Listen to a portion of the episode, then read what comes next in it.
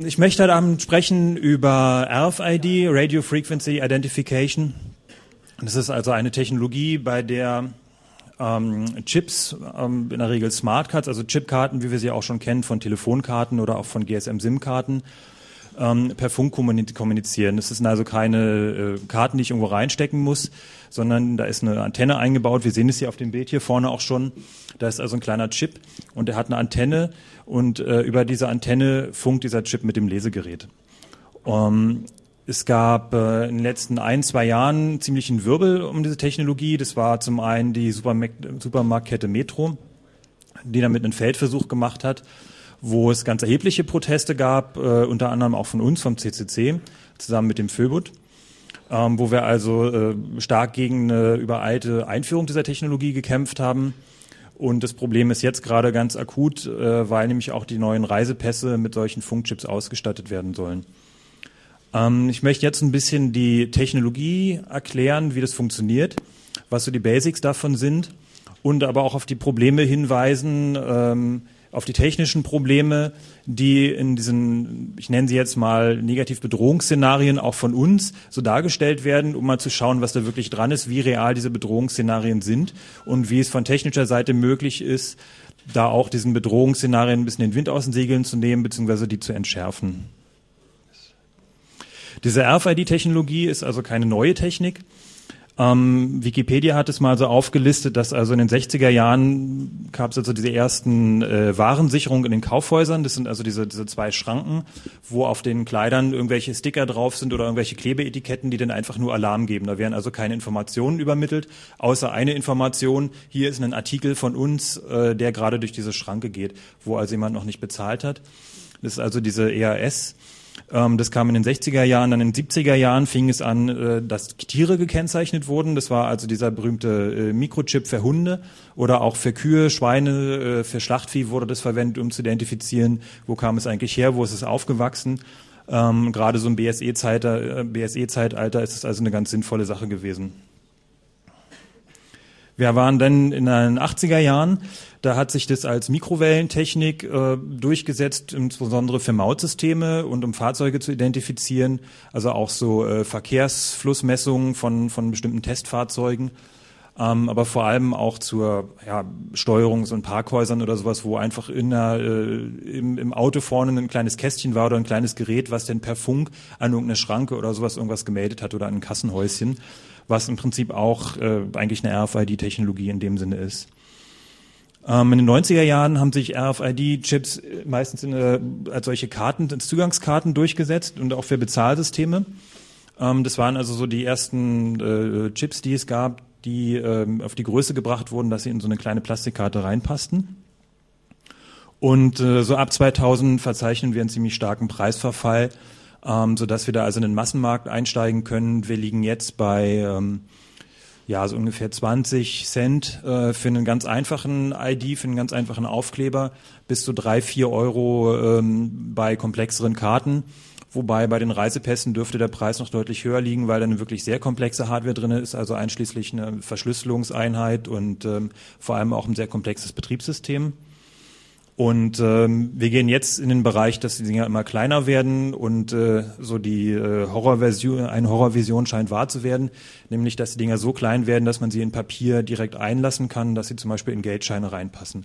Das heißt also, dass Geldscheine anhand der Serie, also anstelle der Seriennummer oder zusätzlich zur Seriennummer noch so einen kleinen Funkchip drin haben und damit im Prinzip äh, durchs Portemonnaie durch, durch auslesbar sind. Das heißt also, ich kann dann von außen schon gucken, was in dem Portemonnaie drin ist, unter bestimmten Bedingungen. Ähm, Anwendungsgebiete kennen wir, hat wahrscheinlich jeder schon mal mit zu tun gehabt. Also da sind so diese Zutrittskontrollsysteme, Bezahlsysteme, wie zum Beispiel Skipass oder im Schwimmbad werden sie gerne eingesetzt. Einfach da, wo irgendwelche kontaktbasierten Systeme zu anfällig wären, weil dann kommt Wasser rein oder die verschmutzen oder die werden mechanisch beschädigt. Ähm, Im öffentlichen Nahverkehr, da gibt es hier in Dresden gerade dieses, äh, es ist AlphaNet, glaube ich, äh, was im Prinzip auch eine RFID-Technologie ist. Ähm, wir hatten in Berlin den Feldversuch Ticket, das ist also dieses, äh, diese Karte, die wir hier unten rechts sehen. Da ist also zusätzlich zu dem Chip, der dann aber auf der realen Karte auch nicht mehr drauf war, sehen wir also hier diesen kleinen Plastikchip und eine Antenne in der Karte, in der Plastikkarte eingelassen, womit man also dann äh, seinen, seinen öffentlichen Nahverkehr, seinen, seinen Zugang dazu bezahlen konnte. Ähm, wir kennen das von, von Schließanlagen, äh, wo in Hotels zum Beispiel wird das gerne eingesetzt, wo also Leute auch mal Schlüssel verlieren. Ähm, da sind dann entweder Magnetkarten oder auch diese Funkchipkarten im Einsatz. Und wir kennen es von Wegfahrsperren von modernen Autos. Da gab es letztens auch einen Bericht, dass da Leute was äh, geknackt haben, wo es also eine Unsicherheit gab, wo es also möglich war, diese Karte im Prinzip nachzubauen oder die Funkverbindung abzuhören und dann entsprechend mit den abgehörten Daten auch so, ein, so einen Schlüssel, so einen Transponder zu reproduzieren. Und hatte ich gerade schon gesagt, das nächste, was auf uns zukommen wird, ist, dass die Dinge auch im Reisepass zu finden sind. Da geht es darum, also ähm, die Fälschbarkeit äh, von diesen Ausweisen, von den Reisepässen zu erschweren, unter anderem. Und äh, deswegen soll da ein, so ein Mikrochip mit Funkanbindung eingebaut werden.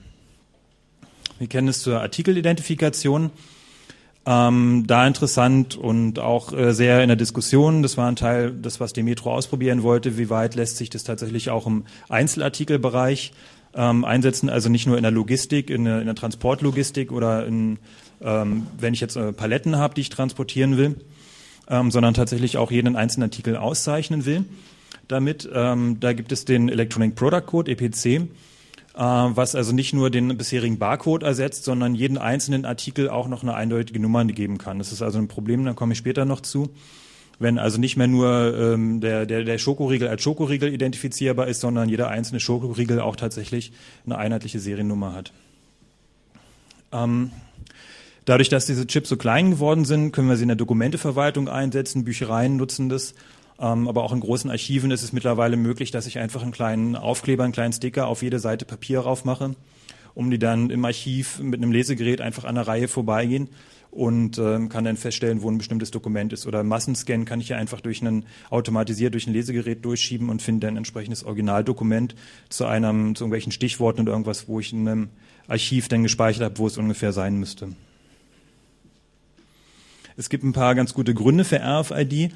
Ähm, zum einen äh, natürlich die, die Lobbyveranstaltungen oder bei Lobbyveranstaltungen äh, Unternehmen oder auch Organisationen, die sich jetzt einsetzen für diese Technologie, sagen halt, es ist eine sehr einfache Technologie, äh, würden den, diesen Chip auch gern äh, Green Chip nennen bei, bei Lebensmitteln oder bei, bei Artikeln, um einfach zu sagen, okay, das ist hier ein Chip und Sie brauchen jetzt die Sachen nicht mehr auf, der, auf das Kassenband legen, es muss nicht mehr eingescannt werden, sondern die können im Prinzip den Einkaufswagen einfach durchschieben durch die Kasse und per Funk werden dann einfach alle Artikel, die in dem Supermarkt, in dem Einkaufswagen sind, werden dann von der Kasse erkannt und ich kann einfach in einem Zug durchgehen. Oder kann dann auch selbst die Sachen scannen und muss nicht mehr umständlich diesen Barcode suchen. Ähm, ich kann äh, Reklamationen können sehr einfach abgewickelt werden, weil natürlich genau das Kaufdatum alles in diesem Chip kodiert, das ist ein Mindesthaltbarkeitsdatum und es ist halt ganz klar, auf welchem Weg dieser Artikel dann auch zum Kunden gekommen ist. Ähm, es ist insofern praktisch, weil die Karte kontaktlos ist. Das heißt, ich muss sie nicht in ein Lesegerät reinstecken, sondern ich kann einfach nur mein Portemonnaie irgendwie an das Lesegerät halten oder gehe einfach nur durch so eine Schranke durch. Ähm, das ist für mich dann als Träger ganz praktisch, weil ich dann nicht mehr irgendwie das Ding irgendwo rausfummeln muss, habe ich es jetzt, sondern ich gehe einfach durch und die Karte wird dann automatisch erfasst. Träumt natürlich auch der Nahverkehr von, ähm, weil sie dann einfach die Leute durch irgendwelche Schranken durchschicken können und dann auch ziemlich schnell merken, wer eben nicht bezahlt hat, wer keine gültige RFID-Karte dabei hat. Dieses Bulk Reading ist auch ein wichtiges Feature, was in der Praxis leider nicht oder nicht so funktioniert, wie es äh, sich die Hersteller gern wünschen. Das heißt also, ich kann mehrere Tags in einem Durchgang lesen. Ich muss also nur einmal durch diese Schranke durchgehen. Ähm, und wenn ich dann in meinem Einkaufswagen 20 Artikel habe, dann können die theoretisch auch alle auf einmal gelesen werden, wenn die Technik dann soweit ist. Und Kontakt-SIM-Karten sind einfach out. Also das ist einfach ein, so ein Argument, das ist einfach ganz toll. Diese RFID-Funktechnologie ist einfach hip im Moment. Ähm, technisch funktioniert es so, dass von der Antennenspule im Lesegerät, da ist also tatsächlich so eine, eine Spule drin, wird also ein elektrisches Feld erzeugt und per induktiver Kopplung wird damit also eine, die Versorgungsspannung für den Chip generiert. Das ist also äh, auf dem Chip selbst, äh, ja quasi mal leinhaft erklärt, sammelt sich dieser Strom, dieser elektrische Strom aus diesem Feld und äh, gibt damit die Versorgungsspannung für diesen Chip. Ähm, dieser, dieser Chip, also wir nennen die auch Tags, diese, diese Dinger, ähm, der wird dann mit Strom versorgt und wacht auf. Ähm, wie ein Computer bootet der, also geht natürlich ein bisschen schneller, das geht innerhalb von Millisekunden. Und ähm, das Lesegerät sendet auf einer, auf einer Trägerfrequenz, also ähnlich wie eine Radiofrequenz, auf einer Radiowelle sendet es dann äh, einen Datenstrom rüber zu dem, zu dem Chip. Und der antwortet, ähm, indem er den, den Stromverbrauch ähm, reguliert. Das heißt also, äh, der ist in diesem elektrischen Feld und verbraucht einen gewissen Strom. Und äh, durch eine, das Verfahren nennt sich Lastmodulation. Da wird also dann entsprechend, ob jetzt Nullen oder Einsen gesendet werden sollen, in diesem Datenstrom, wird dann der Stromverbrauch von diesem Ding geregelt, ganz vereinfacht gesagt. Und dieser Stromverbrauch wird dann von dem, äh, von dem Lesegerät gemessen. Er sieht halt, wie viel Strom sozusagen muss er losschicken oder wie ist dann diese, der Verbrauch an diesem Chip und kann dementsprechend dann, das ist also die Rückwärtskommunikation vom ähm, RFID-Chip zurück zum Lesegerät. Wir haben hier mal so ein ähm, bisschen schwer zu lesen, das macht aber nichts. Ähm, das ist so eine Aufbau- und Speicherorganisation von einem eher komplexeren Chip. Das ist also einer, der auch Daten speichern kann. Ähm, das war so einer, der bei dem Future Store von der Metro auch zum Einsatz gekommen ist, der auch auf den Kundenkarten von Payback zu finden war, kurzzeitig. Ähm, wir haben also auf der, ähm, wir haben oben einen festen Bereich, der, also der wirklich fest ist. Das heißt also, da ist auch ein Schreibschutz äh, gesetzt von, vom Werk aus und da wird eine eindeutige Seriennummer eingebrannt. Und äh, mit dieser eindeutigen Seriennummer ist dieser Chip einfach äh, fest und identifizierbar. Und ich kann halt selbst, wenn ich jetzt hier irgendwie zwei Plastikkarten habe, da steht überhaupt nichts drauf, keine Nummer, nichts, kann ich die beiden Karten damit identifizieren, genauso wie ich aber auch zwei Tafeln Schokolade voneinander auseinanderhalten kann, obwohl ich den so erstmal von außen nichts ansehen kann. Und ähm, dann habe ich die Möglichkeit, richtig viel Daten zu speichern. Das ist in Blöcke organisiert und ich kann für jeden Block auch einzeln festlegen, ob er nochmal beschreibbar ist oder ob er denn äh, final abgeschlossen ist, ob er denn einen festen Wert hat. Ähm, bei den Reisepässen wird dann äh, wahrscheinlich dann ein Gesichtsbild gespeichert werden und später möglicherweise auch ein Fingerabdruckbild.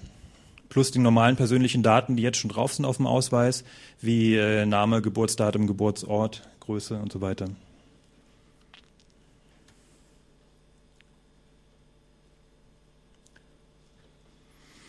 Ähm, es gibt bei der Technologie ein paar praktische Probleme, die den Herstellern ähm, zu schaffen machen und auch allen Firmen, die das jetzt, diese Technologie gern schon einsetzen würden, auch in Bereichen, wo an sich auch überhaupt nichts gegen einzuwenden ist, jetzt aus datenschutzrechtlicher äh, Sicht.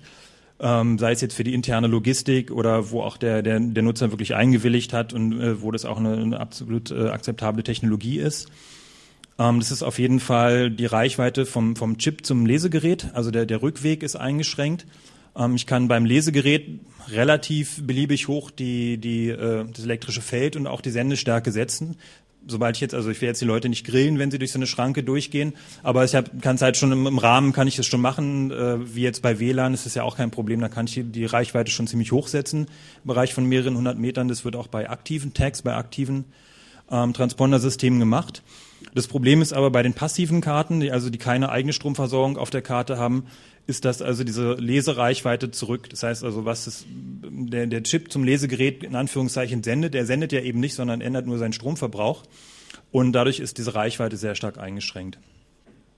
Ähm, gerade im Einzelhandel das Problem, Metallwasser und äh, hohe Materialdichte verkürzen die Reichweite bis fast auf Null.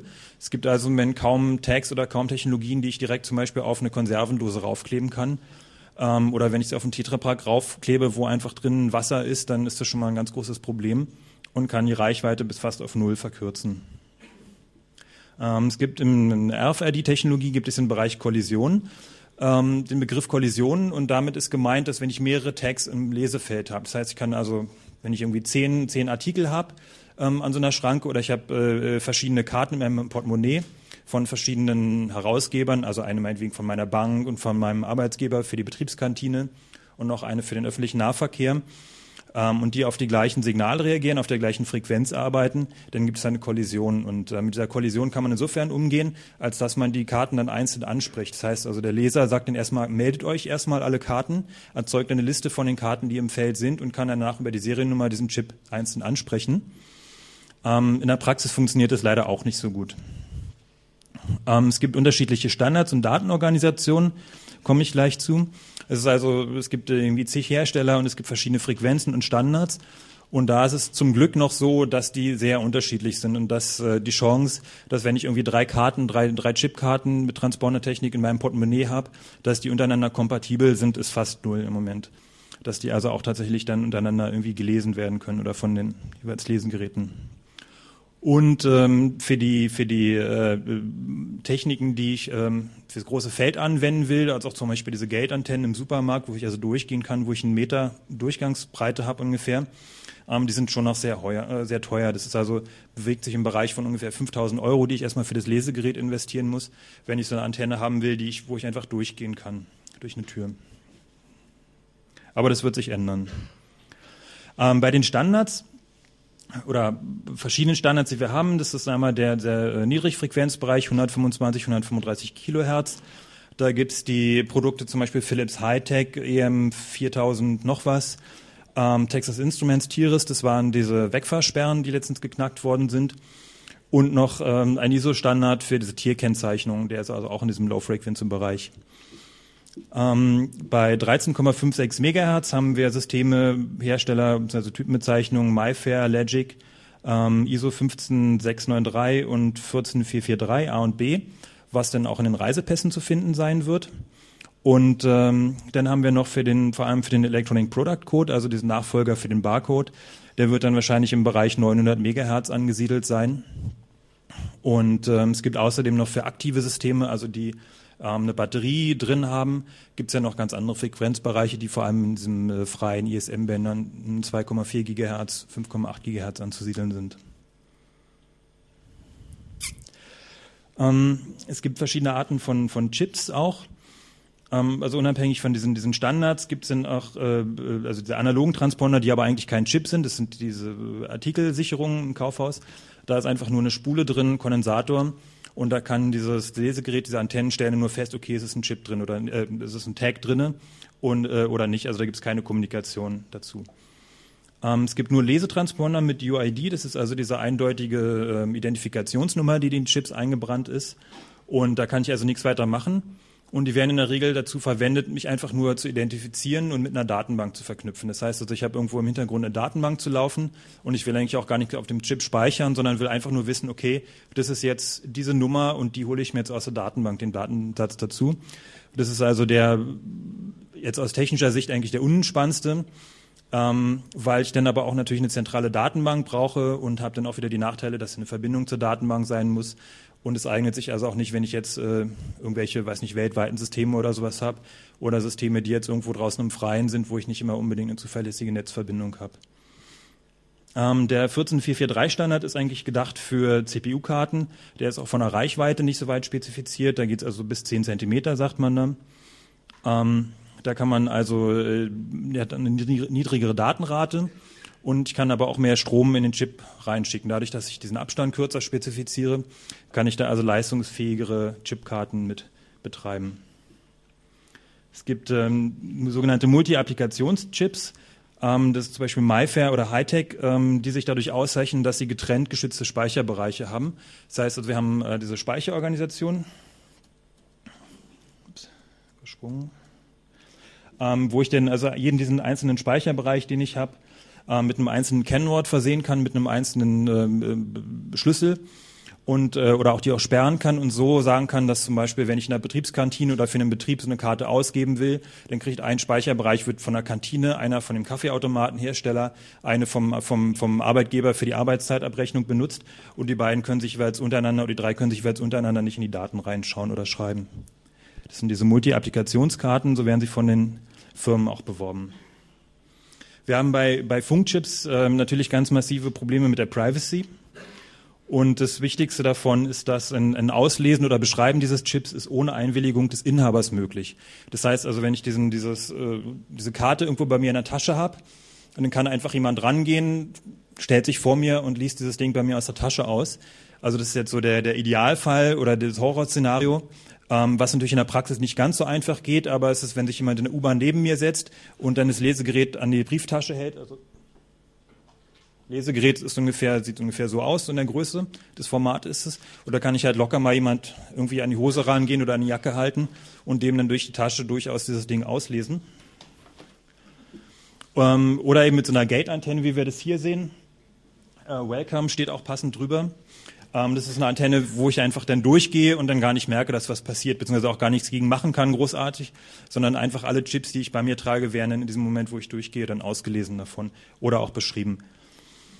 Ähm, das äh, Bundesamt für Sicherheit in der Informationstechnik, das BSI, ähm, hat Tests gemacht und äh, glaubt, äh, dass bis zu 30 Meter können diese Chips ausgelesen werden unter bestimmten Einschränkungen. Ähm, das ist also zumindest die Kommunikation vom Lesegerät zum Chip. Das gilt mit Sicherheit, diese 30 Meter. Ähm, andersrum wäre ich dann ein bisschen skeptisch, aber das ist zumindest erstmal eine Größenordnung, wo wir sagen müssen, okay, 30 Meter, darüber müssen wir diskutieren. Ähm, zumindest kann jemand die Kommunikation mitlesen über 30 Meter hinweg. Um, und das ist natürlich schon äh, ähm, eine Sache, eine Größenordnung, die die Privatsphäre massiv beeinschränken kann. Oder auch äh, zum Beispiel Industriespionage. Ich kann mich im Supermarkt hinstellen und kann einfach alles mitlesen, was an der Kasse durchgeht und kann dann auch wunderbar ein Profil machen, kann sehen, was die alles verkaufen, welchen Mengen und was die Kunden überhaupt alles so in ihrem Einkaufswagen haben. Ähm, Problem, ein Szenario, was gerade bei den beiden Reisepässen ziemlich äh, interessant oder aktuell war, ist, dass durch diese Unique ID, also durch diese einheitliche Seriennummer auf dem Chip, ist es möglich, diesen Pass zu verfolgen. Das heißt, ich kann einfach in einem Gebäude oder auch in einem, in einem Land, auf dem Flughafen oder irgendwo im Land einfach eine Unzahl von Lesegeräten aufstellen und kann damit dann diese, diese, diese, diese Chips, die ich habe, einfach durch dieses Gelände oder durch dieses Gebäude durchverfolgen und kann dann sagen, okay, der war zu dem Zeitpunkt da und da und da und kann damit auch so eine Datenspuren, sind wir, ähm, kann damit Datenspuren von diesen Personen erzeugen. Und natürlich, wenn ich dann diese ganzen Informationen habe, das heißt, ich habe irgendwie eine Kundenkarte mit RFID und ich habe einen Einkauf, ich habe möglicherweise in der Kleidung auch schon irgendwelche RFID-Tags versteckt, dann kann ich halt, wenn jemand vor mir steht, mache ich halt einmal einen kompletten Lesevorgang über die Person und kann genau sehen, aha, der kauft seine Sachen da ein, hat eine Kundenkarte von hm, hm, hm, ähm, die Krawatte kommt von Firma so und so und dann habe ich einfach ein Gesamtbild von dieser Person vor mir. Das nochmal zum Thema Abhören, das ist also äh, 30 Meter. Wir sehen hier so ein Bild von dieser von dem Versuchsaufbau, den gemacht haben, der ist noch ähm, extrem unhandlich und ähm, mit einfachen Mitteln gebaut. Wenn da Leute ein bisschen mehr Energie reinstecken, ist es wahrscheinlich auch in einem kleinen Kasten zu machen, wobei die Antenne selbst noch ein Problem ist. Die muss schon noch in der Größe sein. Aber äh, in einem Umfeld, wo es drauf ankommt, wie zum Beispiel im Flughafen oder so, ist es kein Problem, auch zum Beispiel einfach in die Türen größere Antennen einzubauen und ähm, da dann auch mitzulesen. Ähm, hatte ich schon erwähnt, Problem, kein Problem sind, wenn ich vom Lesegerät zur Karte die Sachen abhören will, weil das Lesegerät ein deutlich stärkeren, stärkeres Datensignal sendet als äh, von der Karte zum, zum Lesegerät und da passiert nichts. Und deswegen ist da auch das Abhören deutlich schwieriger. Es ist nicht unmöglich, aber wir sind da in einem Bereich von, von ganz, ganz wenigen Metern im Moment angekommen.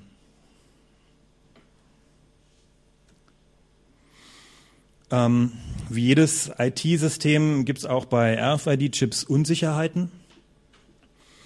Ähm, ich kann oder will nicht sagen, ob sie größer sind oder kleiner als bei bisherigen Chipkarten. Ähm, Chipkarten äh, werden eigentlich in der Regel für sehr sicher gehalten. Gerade aber die Pay-TV-Systeme in der Vergangenheit haben gezeigt, dass es doch, wenn man genug Energie reinsteckt, kriminelle Energie reinsteckt oder Hackenergie reinsteckt, ist es schon möglich, ähm, aus diesen Karten auch was rauszubekommen. Ähm, das kann dann so weit gehen, dass man diese, diese Chips, diese Träger-Dinger äh, hier, die Chips rauslöst, ähm, abschleift, abätzt, äh, mit Rastermikroskopen begutachtet und da dann auch entsprechend Daten rausbekommen. Das gilt natürlich genauso auch für RFID-Chips. Mhm. Wobei da noch das Problem ist, dass äh, dadurch, dass die verschlossen sind, kommen die Leute vielleicht auch gar nicht erstmal auf die Idee, dass da überhaupt was sein kann. Also es ist eine relativ neue Technologie. Und die Hersteller von diesen Systemen geben sich auch sehr zuversichtlich, dass es alles ganz sicher ist und betonen es auch immer wieder. Ähm, ein Fehler, der gern gemacht wird, ist, dass diese einheitlich aufgebrachte Chip-ID, die also von der, vom Hersteller fest vergeben wird und diese Karte identifiziert, ähm, wird also gern als äh, wirklich definitiv eindeutig, nicht nachmachbar, unfälschbar angesehen. Ähm, das heißt, so ein Verweis auf eine Datenbank, zum Beispiel ähm, des äh, Tropical Islands, was hier auf der Strecke ist von ähm, Berlin nach Dresden hierher, also dieses, dieses Truppenparadies, die haben so ein System, wo ich damit also für, ich glaube, 100 Euro initial ähm, habe ich auf der Karte Guthaben wobei die nicht auf der Karte sind, sondern nur in der zentralen Datenbank. Und wenn es mir jetzt möglich ist, die, die Karte, die ich im Prinzip bekomme, nachzumachen, aber nicht meine eigene, sondern die von jemand anders, der da drin ist, dann kann ich auf seine Kosten mit dieser Karte irgendwie einkaufen gehen, kann mir dann einen netten Abend machen und der muss es hinterher bezahlen.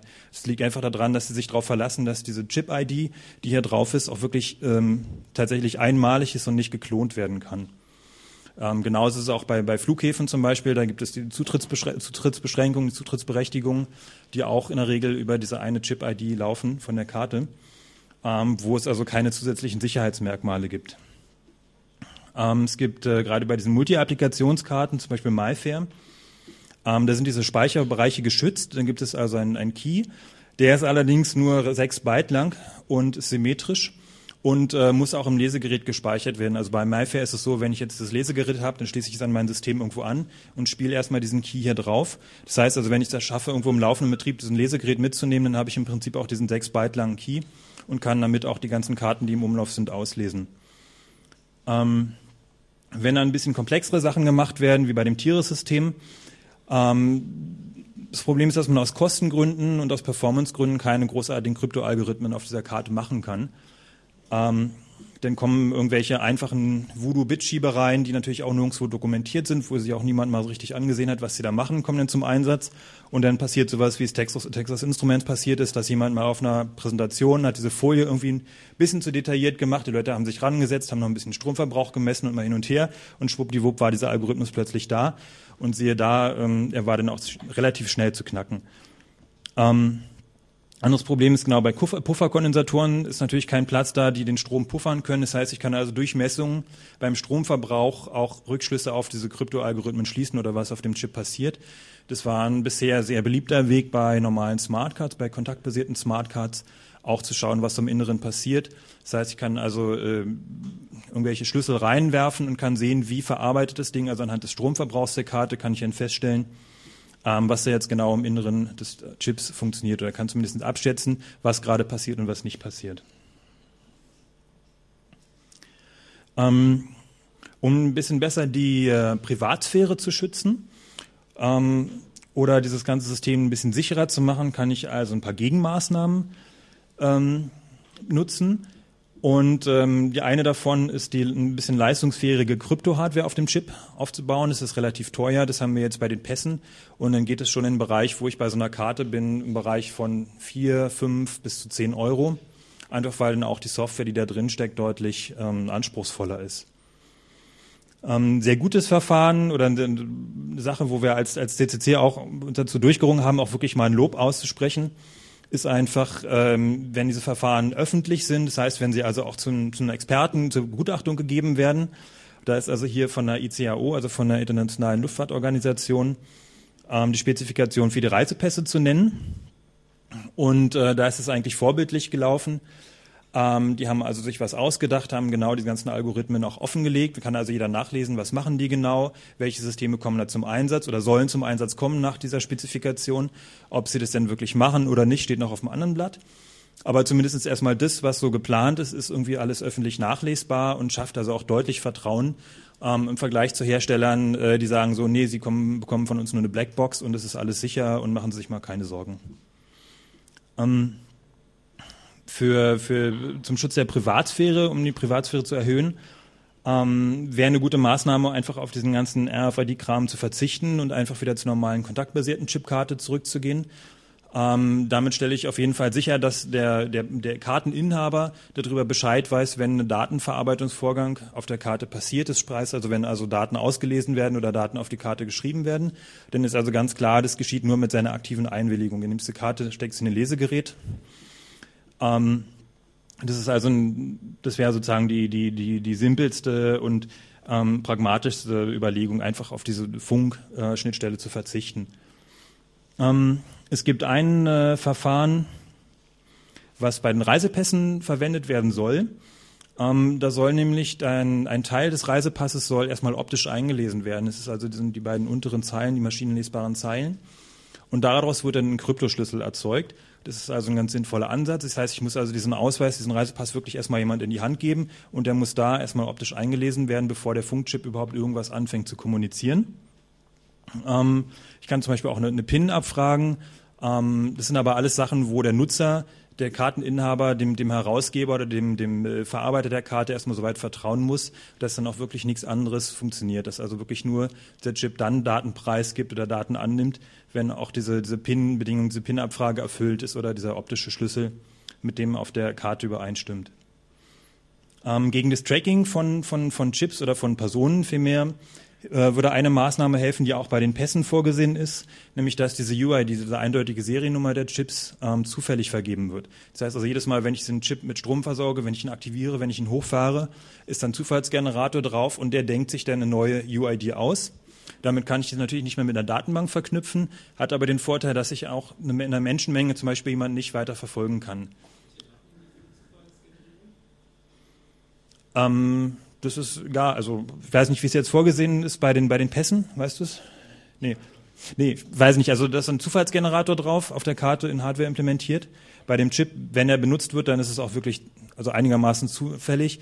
Aber es muss jetzt auch kein hundertprozentiger Zufall sein. Es reicht einfach, dass man nicht verlässlich genau Personen identifizieren kann. Sei denn, ich schaffe es, den, über den gesamten Weg der Strecke diese Karte mit Strom zu versorgen und die dadurch am Leben zu halten. Aber das ist, glaube ich, eher unpraktikabel, weil dann verfolge ich Personen ja ohnehin und weiß, wo sie sich bewegt. Ähm, für uns als CCC natürlich auch interessant, Spaß am Gerät. Das heißt, wie können wir die Technologie nutzen? Wie können wir die Technologie besser zu durchschauen? Und ähm, wie können wir sie ein bisschen beherrschen? Äh, ja, was, was gibt es da so für Möglichkeiten? Es gibt einfache Tagfinder, heißen die. Das sind so Bastelprojekte von äh, CT und Elektor die im Prinzip ähnlich funktionieren wie diese elektronische Artikelsicherung. Die stellen fest, aha, das ist ein RFID-Tag oder das ist ein Lesegerät und äh, geben es dann per Signalton bekannt. Es gibt auch vom Filbut, die haben auch so, so Armbänder gebastelt, wo ich dann auch einfach sehen kann, okay, ist jetzt ein Lesegerät in der Nähe, ähm, die eigentlich technisch recht einfach sind, aber zumindest mir erstmal signalisieren, okay, da ist irgendwas, so Vorsicht oder hier versucht gerade jemand irgendwie meine, meine Brieftasche auszulesen oder sowas. Ähm, es gibt mittlerweile aber auch zum Basteln relativ äh, preiswerte Lese- und Schreibgeräte. Die werden dann über die serielle Schnittstelle oder USB-Anschluss an den Computer angeschlossen. Da gibt es dann meist eine, eine API dazu oder irgendeine Programmierdokumentation. Die sind so im Bereich 50 bis 150 Euro und können so die üblichen Standards wie 15693 oder 14443 MyFair lesen oder die aus dem 125 Kilohertz Bereich. Was es leider nicht gibt, äh, sind Reader von, von Logic. Das ist eigentlich die interessanteste von den Technologien. Das ist eine Firma aus der Schweiz, die ähm, da sehr verschlossen ist und wo man erstmal autorisierter Partner von ihnen werden muss und äh, NDAs unterschreiben muss und alles.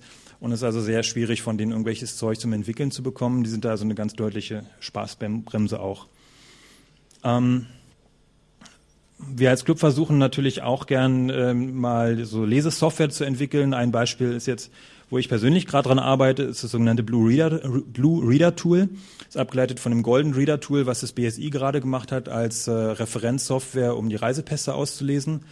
Ähm, soweit es geht, also für die einfachen Daten, die ohne kryptografischen Schlüssel gelesen werden können, wollen wir die Sache natürlich auch gern ausprobieren, nur allein um zu testen, ob der Algorithmus auch wirklich so umgesetzt ist, wie er spezifiziert ist, wie er in der Doku steht.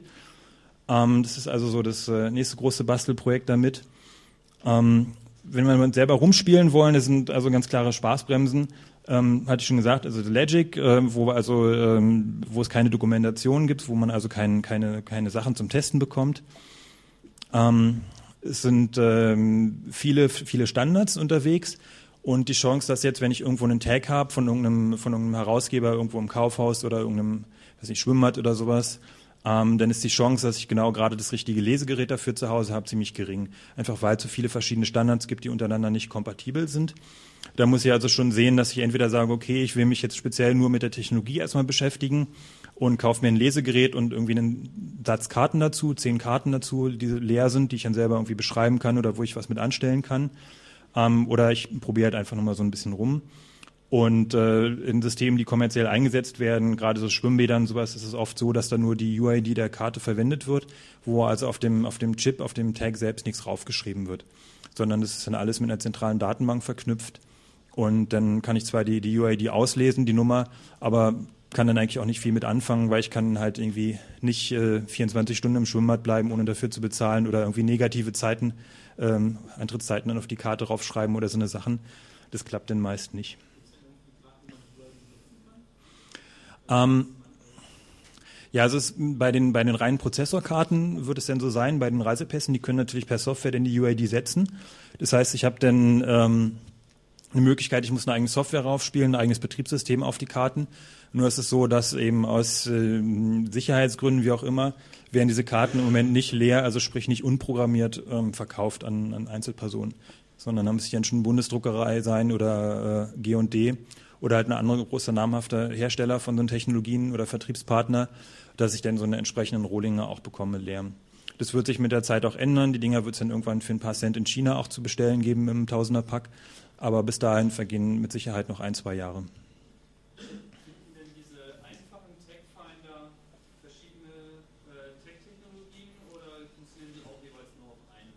Die funktionieren auf einer Frequenz. Also die funktionieren in der Regel rein analog. Ähm, das hier also kann dann halt alle 13 Megahertz Chips finden, kann alle 125 Kilohertz Chips finden, aber also sehe dann auch nicht, welchem Standard die Karte, von welchem Standard die Karte ist, sondern äh, kann dann halt nur feststellen, aha, da ist was oder nicht. Genau bin eigentlich auch schon am Ende mit der Einführung, wollte jetzt so ein bisschen die Diskussion eröffnen. Ähm, wir sehen hier nochmal ein Bild, was äh, geplant ist für die, äh, also das ist ein Werbefoto von Hitachi. Die haben sich angeboten als Hersteller von den RFID-Chips, die in die äh, Geldscheine reinkommen könnten, möglicherweise. Und äh, wir sehen halt hier diese kleinen Punkte oder im Vergleich zu den Reiskörnern, die hier abgebildet sind. Ähm, die Größe ist im Moment, glaube ich, 0,4 äh, mal 0,4 Millimeter also wirklich sehr klein, schon inklusive Antenne. Und ähm, ja, da öffnen sich noch ganz spannende Möglichkeiten. Es gibt einen Nachtclub in Barcelona, der seinen Gästen anbietet, äh, einen kleinen Chip unter die Haut zu schießen, ähm, damit sie dann ihre Rechnung am Abend bezahlen können, selbst wenn sie irgendwie so besoffen sind, dass sie irgendwie nicht mehr, mehr ihre Kreditkarte finden. Kein Problem, Lesegerät an den Arm und dann ist die Rechnung beglichen. Ähm, was noch spannend wird, sind die WM-Tickets, die ja auch ähm, auf jeden Fall nicht nur ein Kandidat sind, sondern wo es absolut beschlossene Sache ist und die sind ja auch schon quasi unterwegs. Ähm, die sollen auch mit RFID-Chips ausgestattet sein. Da weiß ich persönlich nichts, was auf den Chips drauf ist. Weißt du was, Adelun? Auch nicht. Ähm, da werden wir sie abwarten müssen, bis da die ersten Exemplare dann äh, zugeschickt werden und die mal an Lesegerät ranhalten und schauen, was wir da finden. Ähm, vermutlich ist es aber auch so, dass da einfach nur eine Nummer reinkodiert ist und die Sache damit unspannend ist. Auf jeden Fall werden die äh, keine großartige Kryptographie-Infrastruktur machen, sondern nur ein paar Daten draufschreiben. Es könnte sein, dass wir damit Spaß haben, wenn vielleicht äh, ein, ein Bit gesetzt wird, äh, wenn ich durch die Schranke durch bin. Das heißt, dass es mir also möglich ist, mit einem Lesegerät, was so genau dieses Bit setzt, denn durch die U-Bahn zu gehen und den Leuten den Nachmittag zu verderben.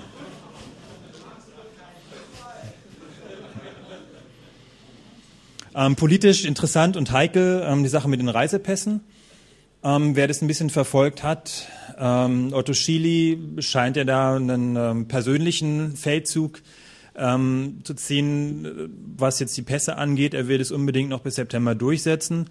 Es ist so, dass die USA ab September verlangt von äh, Europa, von europäischen Bürgern, dass sie ähm, dass sie Reisepässe haben, wo auch biometrische Merkmale drin sind oder zumindest die äh, per Chip elektronisch lesbar sind, das Bild. Ähm, die Technik ist mittlerweile, oder bei der Technik ist es so, dass das BSI nochmal gesagt hat, nee, stopp, also das ist äh, uns ein bisschen zu heikel. Und wir haben dann noch ein paar Schwächen in den Spezifikationen entdeckt.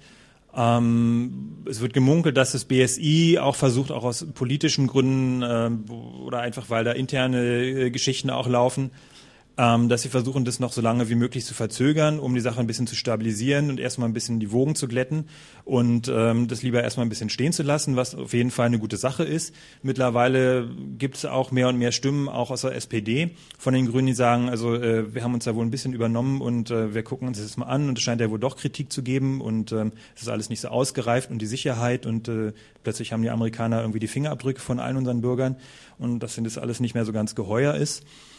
Ähm, das ist eine, eine spannende Entwicklung und wir werden mal abwarten, was so die nächsten ja, sechs Monate da bringen, denke ich. Ähm, ja, Fragen noch? Das war. Ähm, also zu den, zu den Tags generell nicht. Bei den Reisepässen ist es so, dass Reisepässe ja zehn Jahre halten sollen oder also laut äh, Passgesetz zehn Jahre halten, eine Gültigkeit von zehn Jahren haben.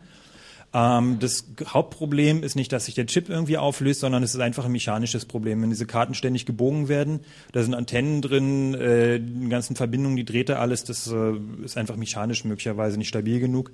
Ähm, die müssen, da sitzen die Leute drauf und alles. Und ähm, das ist, glaube ich, im Moment die größte Sorge, die die haben, dass die einfach äh, zu kurzlebig sind, mechanisch her.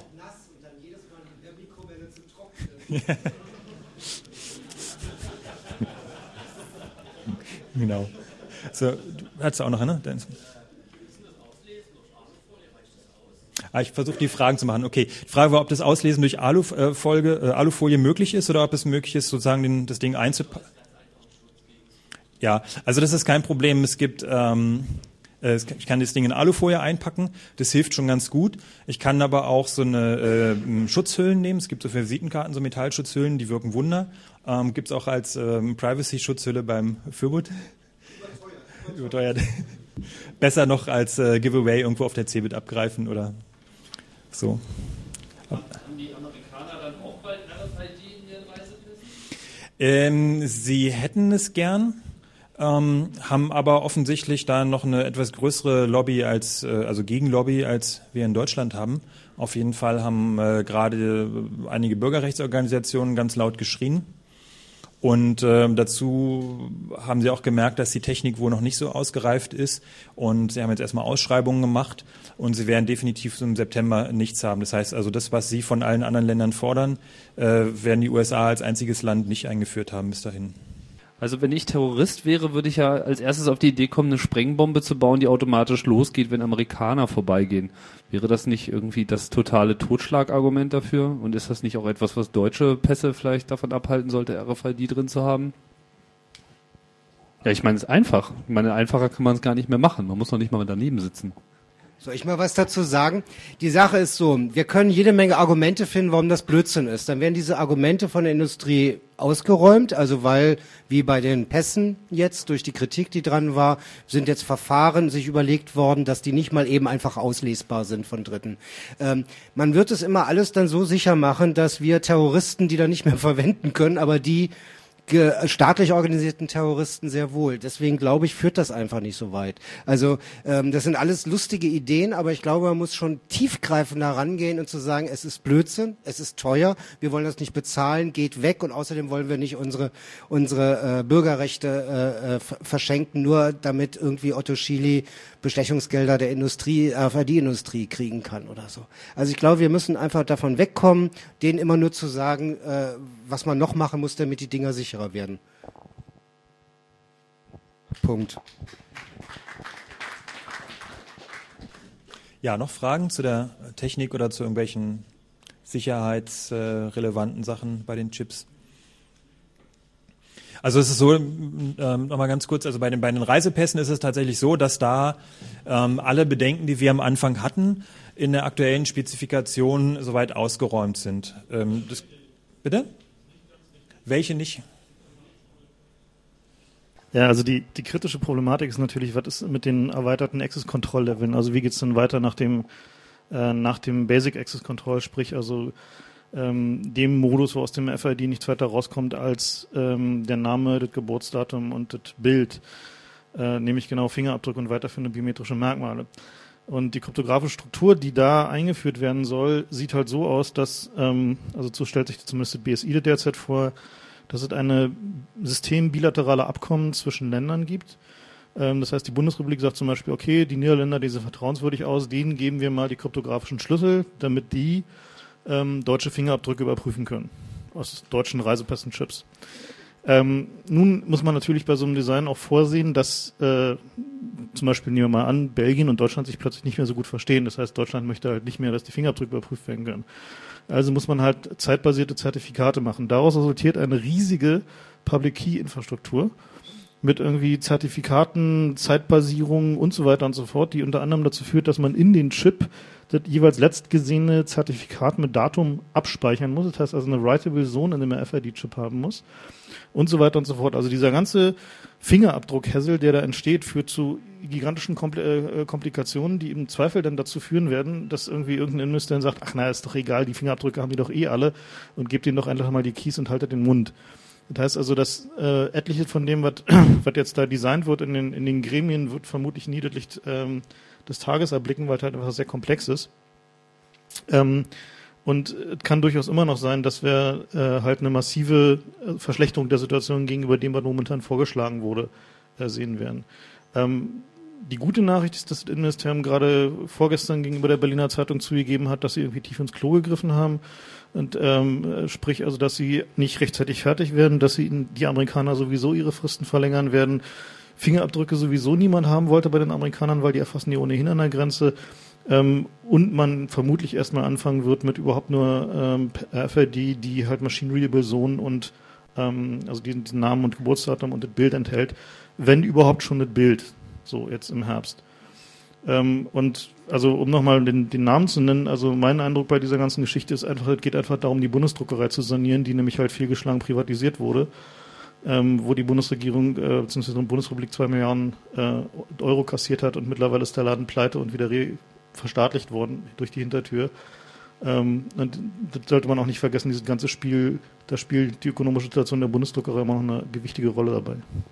Und es gab auch ähm, letztens noch eine, eine, Anfrage von der CDU an die Regierung zu dem Thema, ähm, warum eigentlich die Ausschreibung, äh, die jetzt eigentlich fällig wäre, nicht gemacht wurde und was da eigentlich los ist und äh, äh wie dieses Verfahren eigentlich jetzt weitergehen soll.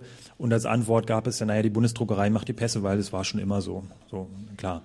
Ist halt nur jetzt eine private Firma. Teilweise war die Bundesdruckerei in äh, eher dubiosen Besitzverhältnissen über irgendwelche, irgendwelche 39. Vermögensverwaltungsgesellschaft und so Sachen, wo also nicht wo also nicht ganz klar war, wer da eigentlich hintersteckt. Und mittlerweile gehört sie, glaube ich, irgendeinem, irgendeinem Bundesland, wieder? Landesbank, okay. Ähm, also wieder halbwegs äh, in überschaubaren Besitzverhältnissen. Da war noch eine Frage. Genau. Also das ist halt der, also die Frage war, um es mal kurz hier für die Aufzeichnung mal kurz vor kurz nochmal zusammenzufassen. Die Frage ist, ähm, wenn ich jetzt also eine, eine Kopie von meinem Ausweis, wo also diese maschinenlesbare Zeile drauf ist, mit meiner Ausweisnummer irgendwo hinterlasse oder auch schon mal eingelesen wurde an der Grenze, dann können halt diese ganzen Institutionen natürlich auch meinen mein RFID-Chip lesen.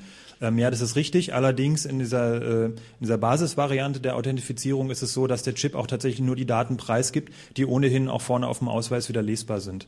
Ähm, hm? Ja, ich kann, klar, ich kann, ich kann, ich muss den Chip aber ja gezielt ansprechen. Das heißt, ich muss schon wissen, welche, also der, der Chip bestätigt mir im Prinzip nur das, was auf dem Ausweis vorne auch draufsteht. Inhaltlich. Also es sind keine, keine weiteren Informationen, als ich jetzt vorne auf dem, auf dem Ausweis auch lesen kann. Ja, also der Preis ist natürlich ein Problem und das wird auch, glaube ich, äh, noch ein ganz schönes ähm, ähm, Öffentlichkeitsproblem werden, Kommunikationsproblem der Bundesregierung, äh, warum jetzt die ähm, Reisefreiheit plötzlich dadurch wieder eingeschränkt werden soll, dass dieser Pass 100, äh, ich glaube in Großbritannien waren es, glaube ich, irgendwie, hatte ich mal einen Preis 70, 100 Pfund oder so, ist in der Größenordnung, ich glaube, umgerechnet waren es 150 Euro. Also das ist schon ein ganz schöner Happen und da wird sich doch hoffentlich einiger Unmut in der Bevölkerung auch regen.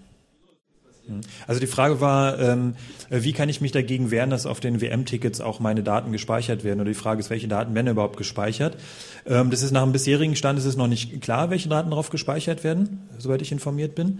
Ähm, das Problem ist aber, dass die Daten ja bei der äh, Erhebung schon, also bei der Antragstellung äh, gefragt werden und dann schon in irgendwelche möglicherweise dunklen Kanäle wandern, ohne dass der Chip überhaupt was der Chip hat. Selbst wenn ich, weil die Daten sind ja auch schon weg, selbst wenn ich gar keine Karte kriege, das ist ja das Perverse an der Situation. Selbst wenn ich gar keine Karte zugeteilt bekomme, sind meine Daten schon alle irgendwo bei irgendwelchen Sponsoren gelandet.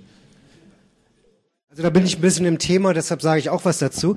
Ähm, was wir eigentlich brauchen, ist einen tapferen Fußballfan, der bei der ein Ticket beantragt, also beauftragt, sich ein Ticket kaufen zu können. Ich weiß nicht, wie man genau das nennen soll. Und darauf besteht, dass das auch ohne Abgabe seiner Daten funktionieren kann. Und dass äh, er das durchzieht, im Zweifelsfall auch sein Anwalt einschaltet und äh, ich schätze mal nicht mit im Stadion sitzen wird, aber es zumindest versucht. Oder eben auf der anderen Seite, was eben ganz viele Fußballfans gemacht haben, der Deutsche Fußballbund ist davon ausgegangen, dass 40 Millionen Leute ein Ticket beantragen werden und es sind gerade mal ein paar hunderttausend gewesen. Ich finde, das ist schon eine deutliche Aussage. Ähm, und äh, sind aber immer noch ein paar hunderttausend zu viel, weil die Anmaßung, die da gemacht wird, ist unmöglich. Und ich frage mich eigentlich, wo diese Fanorganisationen sind, die nicht vor der Zentrale äh, äh, des Deutschen Fußballbundes in Frankfurt stehen und demonstrieren und gegen diese Anmaßung auch auf die Straße gehen.